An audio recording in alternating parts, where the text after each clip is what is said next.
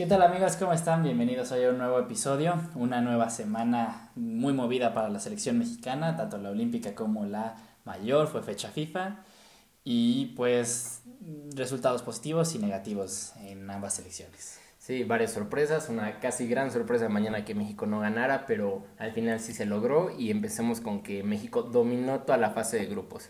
Sí, muy por encima de República Dominicana, solo tenían un jugador que más o menos eh, movía el balón bien, que era el, un chamaquito de 17 años que eh, acabó metiendo el gol, pero fuera de ahí no tenía nada, entonces un partido muy tranquilo y luego contra Costa Rica lo mismo, sin muchas luces, pero se saca el resultado como se tiene que sacar para ya llegar contra Estados Unidos con el pase asegurado. Sí, la verdad creo que México, la fase de grupos me sorprendió, arrasó con todos los rivales, se vio jugando súper bien y fue después de eso cuando ya empezó a dejar dudas, sobre todo en la, final, en la semifinal, a lo mejor no tanto, pero en la final, el partido de ayer, ay, eh, a pesar de los primeros minutos, no sé, como sentí que México no se encontraba y sobre todo Honduras jugó súper bien, como nadie pegándole tú a tú. Incluso en los minutos finales, cuando iban ya uno a uno, Honduras seguía atacando. Y hubo unas dos que tuvo en el ochenta y tantos Honduras y casi nos meten gol, pero aún así vi a México jugando bien. Sobre todo los más destacados para mí es Johan Vázquez y Alexis Vega. Creo que Alexis Vega se llevó el torneo, pero sin lugar a dudas. Y el que más defraudó para mí es que siempre lo ando defendiendo es José Juan Macías para mí faltó muchísimo de él e inclusive con el penal de ayer siento que no, no le salva del mar torneo que tuvo. Sí, yo creo que después este, de ver la final no es sorpresivo el que Honduras haya sacado a Estados Unidos. En el papel sí, pero ya viendo, porque los hondureños sí sabían jugar, sí, sí, sí tenían muy buen juego, muy organizados, a pesar de que en algunas cosas bastante rudimentario su fútbol sí sabían tocar la bola, tenían, tenían muy buena técnica, algo que también me sorprendió. El gol de Honduras es un golazo, además era derecho y es un zurdazo de 25 metros al poste, al poste cruzado, un golazo muy bien jugado. Jurado fue figura, sacó cuatro muy buenas. Yo creo que si Jurado, esto es una buena. Es un boost de confianza muy importante porque además atajó un penal. Entonces yo creo que sí fue... Eh, el partido de Canadá yo creo que fueron más que nada los nervios porque fueron infinitamente superiores. Canadá yo creo que tiró una vez y ni siquiera fue peligroso. Y, y pues era el partido que valía la pena, que era el que daba el pase a los Olímpicos. Entonces yo creo que los nervios los hicieron que eh, titubearan un poco, pero al final eh, se consiguió bastante fácil el, el, pase. Y sí, contra Honduras fue, eh, pues acaba en penales con además un penal dudoso, no creo que definitivamente no, yo creo que hay argumentos para sí marcarlo porque sí es una barrida muy fuerte sobre la pierna de apoyo de, de Macías, pero ya, ya había tirado, entonces eso normalmente descalifica una falta. Pero pues fue como al mismo tiempo, entonces no hay bar, entonces a la apreciación de la diferencia de milisegundos que pudo haber habido entre que le pega y, y que lo barre. Yo creo que estaba muy difícil la jugada, pero yo creo que hay argumentos para marcarlo. Entonces, pues apenas se logra empatar en el minuto 81 y nos vamos a penales y Jurado ataja el primero y de ahí todo se va perfecto y, y México acaba ganando 5-4. Entonces, se logra el objetivo. Pero sí, yo creo que lo más claro fue que este equipo no es nada sin Córdoba. A pesar de que Alexis fue el mejor, yo creo que el más decisivo es Córdoba, porque sí, si no, los pocos minutos que no estuvo contra Estados Unidos y luego con, en los primeros 55 creo que fueron de la final, no hay nada de creatividad en ese equipo. Sí, Charlie puede hacer bastante, pero, pero el más creativo de ahí es Córdoba. Y si no está en esa posición de 10, el equipo no, no logra hacer nada hacia el frente, porque sí, te echa un jugadorazo y aguanta muy bien los golpes, sobre todo contra equipos tan tan físicos como Honduras, yo creo que sí fue muy bueno el aguante que tuvo de barridas y de choques para poderle generar algo al equipo. Sí, bueno, cabe, no podemos decir más tanto que hemos hablado tanto de Córdoba y lo bueno que es. Estuve leyendo bastante de que se estaba escuchando un rumor de que ya lo querían en Europa, sobre todo el Betis, pero estuve leyendo que el América está pidiendo 15 millones de dólares que es lo que estamos hablando mucho tiempo, que a lo mejor para un equipo como el Betis 15 millones de dólares, que se traduciría como 12 millones de euros, es una cantidad para ellos normal, o sea, que sí hay que considerar y para un jovencito mexicano que nunca ha jugado en Europa, a lo mejor se les dificulta, entonces Y esperemos que los de América, el grupo América no, no se ponga tanto no se ponga tan difícil para que suelten lo más rápido a Córdoba, porque se está viendo y sobre todo en los Juegos Olímpicos se va a ver que va a dominar el equipo también de México junto a Alexis Vega, junto a Charlie Rodríguez, entonces esperemos que lo puedan sacar lo más fácil posible. Sí, yo creo que de este equipo al, eh, básicamente toda la línea ofensiva se puede ir a Europa y porque si Charlie, Córdoba, Macías, Antuna y Vega, yo creo que ninguno es para un equipo grande todavía, pero todos tienen el nivel para estar en, en, equipos que peleen Europa League, podríamos decir. Sí, ah, bueno, perdón. Y también me sorprendió sobre todo el nivel de Antuna. Siempre pasa algo de que en Chivas a lo mejor le cuesta algo, pero cada vez que se pone en la camiseta de México rinde y rinde bastante bien. Sí, yo creo que es de los pocos que no se les puede eh, pedir mayor esfuerzo, porque él sí se mata cada segundo que está en la cancha.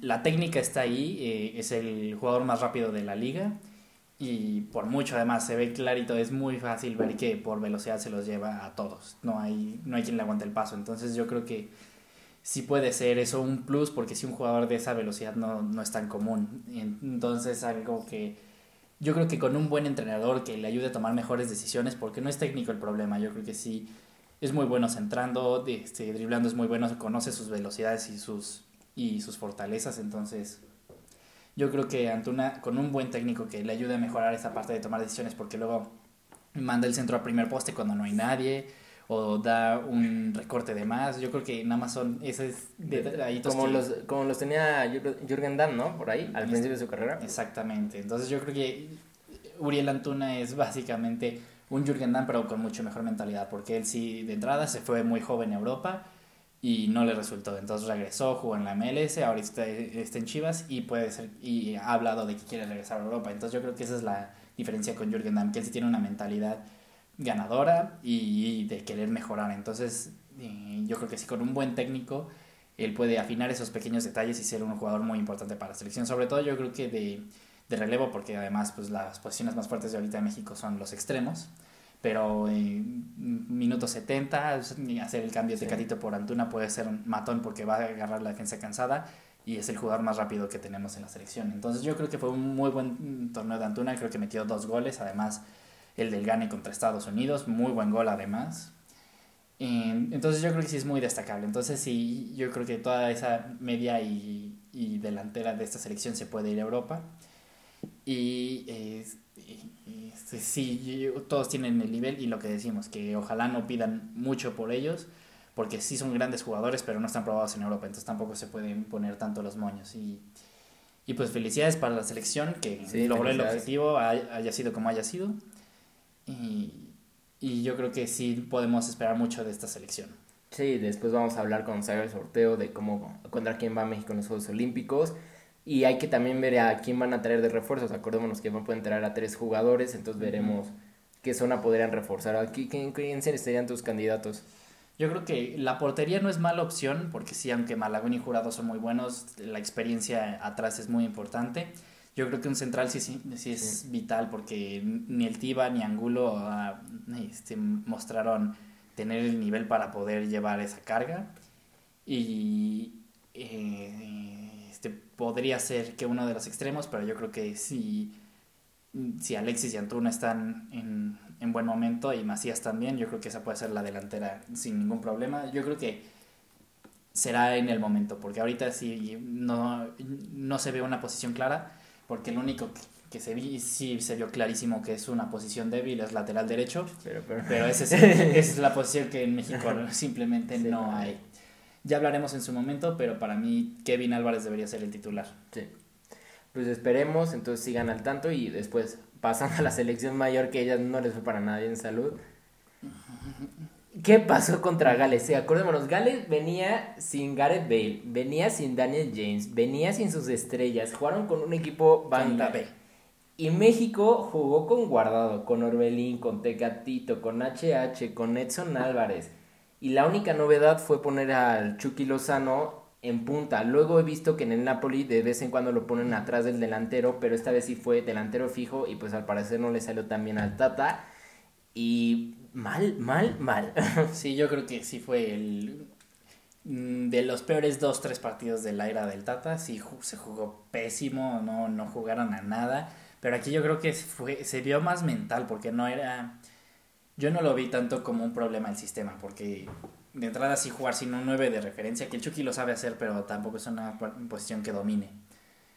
El sistema no se vio que le faltaba esa referencia ahí arriba y pues defensivamente pues fue una jugada aislada el gol de Gales básicamente, porque sí México dominó en posesión, tuvo dos, tres tiros eh, importantes que mala suerte que no entraran, pero sí aquí fue que fallaban controles, fallaban pases de un metro y también yo creo que los dos jugadores que estaban teniendo mejor temporada venían regresando de una lesión, que fueron Herrera y el Chucky. El Herrera hasta diciembre había sido casi titular indiscutible del Atlético de Madrid, que no es cosa menor y el Chucky estaba haciendo con Insigne los dos jugadores que estaban cargando al Napoli. Entonces, que regresaran los dos de tiempo lesionados, yo creo que pesó un poquito porque sí se veían muy imprecisos.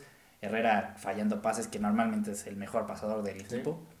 Entonces, yo creo que se juntaron varias cosas, pero sí se veía que tenían la cabeza en otro lado. Sí se veían muy desconcentrados, se veía cero concentración porque fallaban pases, paredes, cosas que ya para el segundo partido yo creo que se afinaron un poquito más.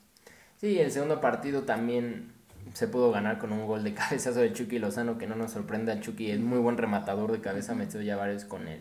Con el Napoli y ya se ve un poquito mejor la selección, pero hemos estado hablando mucho de eso, de que era muy importante este partido de Gales, que era no por la clasificación de la FIFA para una buena... Lleva un muy buen ritmo, entonces esta a lo mejor nos puede pegar tantito, pero lo bueno es que se recuperó contra Costa Rica y en el trámite yo creo que el Tata ya ajustó varias cosillas que tuvo. No pude ver el partido por completo, pero tú cómo los viste.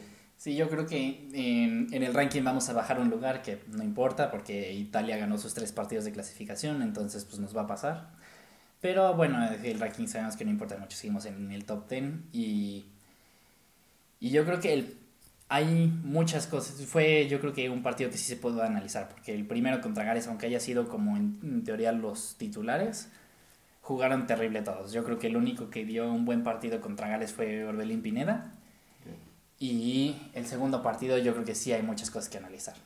Este, bueno, de entrada, el equipo se vio mucho mejor, mucho más organizado, con mucho más ideas. Sí, Costa Rica llegó a a causarle problemas a la defensa, pero yo creo que fue la pareja de centrales. Yo creo que Moreno regaló la jugada con la que casi nos empatan en el último minuto, simplemente ya no está para el nivel. Este, yo creo que sí, ya no debería estar en la selección, porque yo creo que Chance puede estar bien llevarlo a la banca, pero no debe ser titular ya nunca, porque no está jugando en una liga, liga con buen nivel. Pero pues bueno, en caso de lesiones chance es bueno llevarlo por la experiencia que tiene, porque ha jugado pues, en equipos como la Roma, el PSV, el Español, entonces ah, tiene buen recorrido y es, sería bueno llevarlo en caso de que haya un lesionado, porque es mejor tener alguien de experiencia para cubrir una baja que, que un prospecto que emocione, ¿no? Porque si es el, lo mental de perder un titular, es muy importante que alguien con experiencia llegue, porque sí da más tranquilidad y puede confiar más el equipo en él. Porque sí, o sea, por ejemplo, ahorita Víctor Guzmán de Cholos es mucho mejor que Héctor Moreno, pero pues en un mundial si se lesiona a Araujo, pues prefiero a Moreno que sí, que ya tiene la experiencia y el recorrido con selección y no va a ser una apuesta de si el, si el chavo puede vivir con las expectativas, ¿no?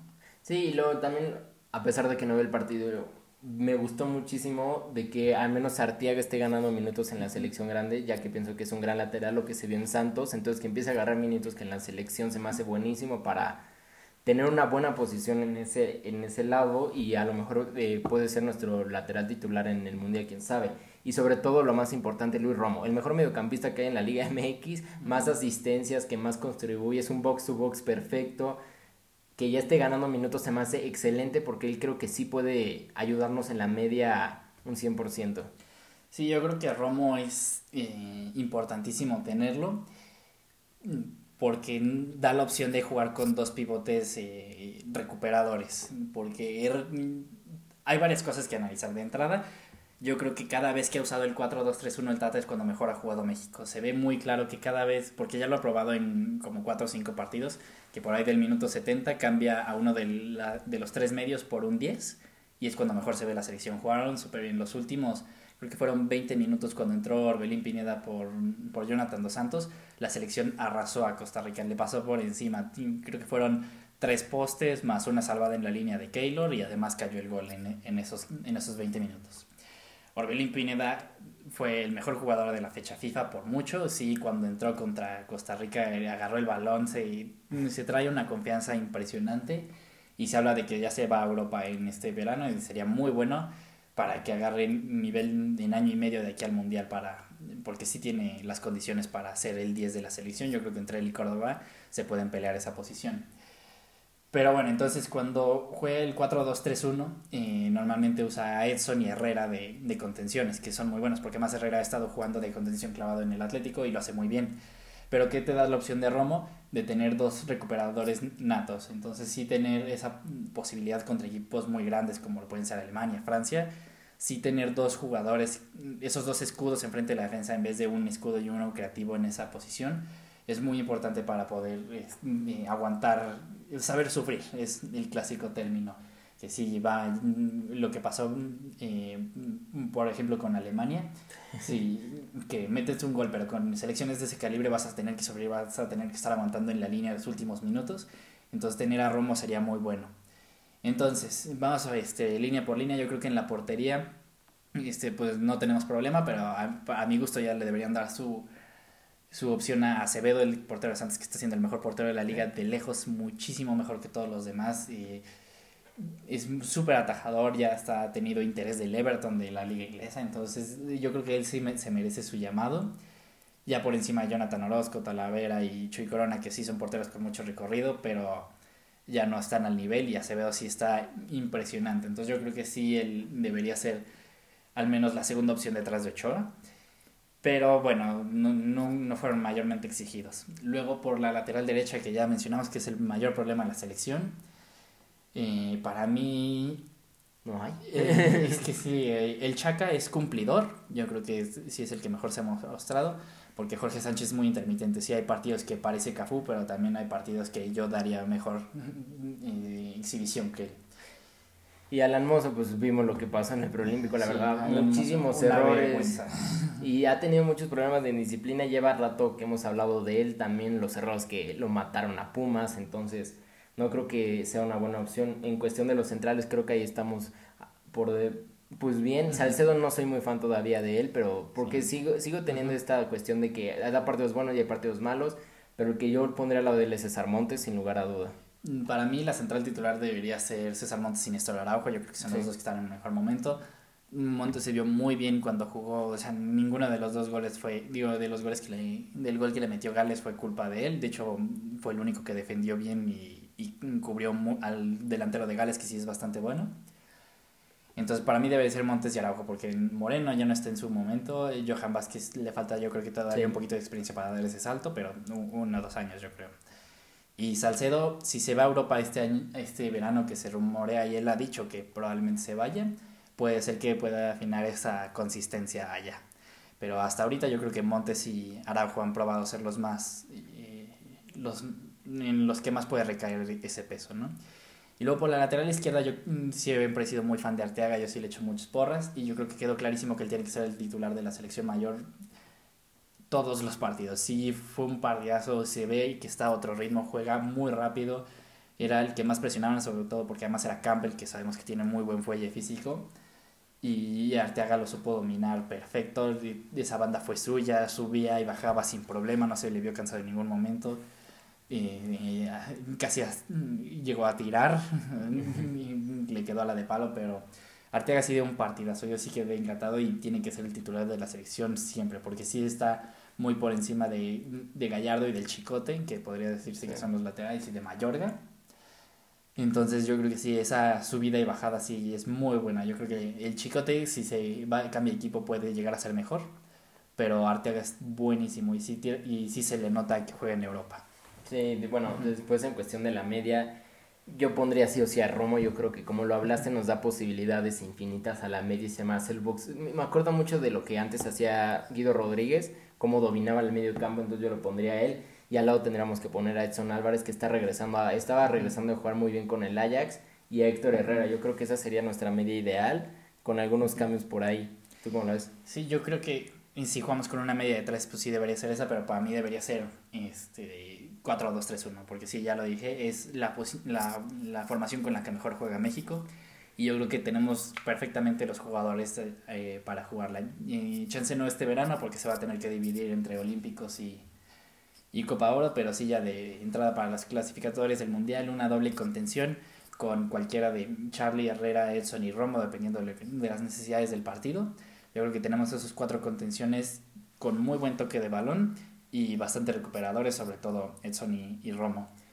Y pues Herrera te da esa, esa, esos pases progresivos muy buenos y, que sí cambian un partido en un segundo porque sí encuentra pases eh, que rompen líneas. Entonces, con ese 4-2-3-1, pues tendríamos a Córdoba y a Orbelín que pueden jugar de 10, porque Pizarro está en otro nivel, simplemente está en una liga de porquería. Mm. Y se vio claro que ayer no pudo hacer nada, porque Orbelín en los primeros 5 minutos que entró hizo más que Pizarro en dos años que lleva de la selección. Sí, y bueno, yo creo que ya en cuestión arriba se tiene clarísimo quiénes van a ser, va a estar Lozano, Tecatito tienen que estar sí o sí, y arriba va a ser la gran duda, yo creo que a lo mejor en una de esas, si Alexis Vega sigue subiendo su nivel, podría ser una buena opción, pero yo creo que va a estar JJ Macías entre el, entre el titular y sobre todo si se llega a recuperar bien Raúl Jiménez. Sí, yo creo que eh, si tenemos tres jugadores de talla mundial, son los tres de arriba. Yo creo que sí, el Tecatito, el mejor jugador fuera de las top 5 ligas, y sin problema del mundo. Y el Chucky, estrella del Napoli, y Raúl Jiménez, mm, sí diría que el mejor delantero centro fuera de Europa, sin problemas. Yo creo que sí, no hay, no hay duda que tenemos tres cracks arriba, entonces tienen que ser esos. Y, y pues Lainez está empezando a jugar, entonces es un buen revulsivo, igual que Antuna, que pueden jugar los dos por las bandas. Y pues sí, ese, ese centro delantero esperemos que Raúl Jiménez se recupere, porque sí, sin referencia arriba, pues Henry Martín, Ormeño, Funes Mori, Pulido, ninguno de esos nos va a, a, ganar ningún título, la verdad. Puede ser que la Copa Oro la, la podamos armar, pero nada importante se va a ganar ahí. Pero sí, el, el, Tecatito y el Chucky dieron un partidazo contra Costa Rica. Sabemos que no es una selección mayor, pero la manera en que les pasaron por encima durísimo, yo creo que sí prueba que pueden competirle a cualquier defensa del mundo. Y, y el Chucky tuvo varias y Keylor también sacó varias, el travesaño el Chucky y también tuvo una bolia fuera del área muy buena. Yo creo que sí, por las bandas no vamos a tener problema si los dos están a su nivel. Están a su nivel básicamente si están sanos. Yo creo que con que no se lesionen es todo lo que necesitamos por las bandas. Sí, yo creo que la verdad hablamos bastante de México, sobre el, todos los jóvenes que les fue muy bien, a los grandes no tan bien, pero se ve claro que es una gran selección, que tenemos bastante, ahora sí tenemos bastante plantilla, a excepción de los laterales, pero yo creo que... De lateral derecho yo diría, yo creo que sí, lateral izquierdo Gallardo es muy bueno y muy... Vimos el partido que dio contra Alemania no y no fue casualidad, sí se también el último amistoso contra Holanda también fue de los mejores de la cancha Gallardo. Yo creo que es un lateral muy cumplidor y en el que sí, sí se puede confiar. Y, y además ahora ya tiene competencia fuerte. muy fuerte con Arteaga porque sí dio el de los mejores partidos. Yo creo que fue junto con Orbelín, el Chucky y Corona, yo creo que fueron los, los que jugaron muy bien el partido de, de Costa Rica. Entonces yo creo que sí hay cosas positivas que sacar, también hay que tener muy en cuenta el partido contra Gales, que sí fue demasiado, demasiado desastroso, entonces eso sí hay que tenerlo en mente. El Tata yo creo que los lo regañó bastante para que sí jugaran bien y concentrados contra Costa Rica.